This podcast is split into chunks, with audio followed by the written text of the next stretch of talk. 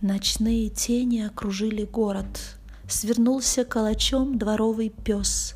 Сон, побеждая недуги и холод, Прилежных горожан с собой унес. В кроватях, в простынях свежепомятых Остались одеяния бренных тел. Их души разбрелись по разным хатам, Кто свет чинить, кто чинить беспредел. В гримасах лиц плоды дневных деяний, Застывший страх на лицах смельчаков, А в гардеробах модных одеяний Потеряна душа из чьих-то снов.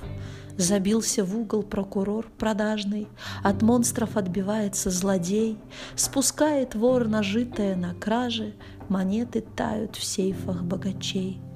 Забрежет свет, и с первыми лучами Вернутся души в спящие тела, Очнутся от ночных переживаний И возвратятся к будничным делам.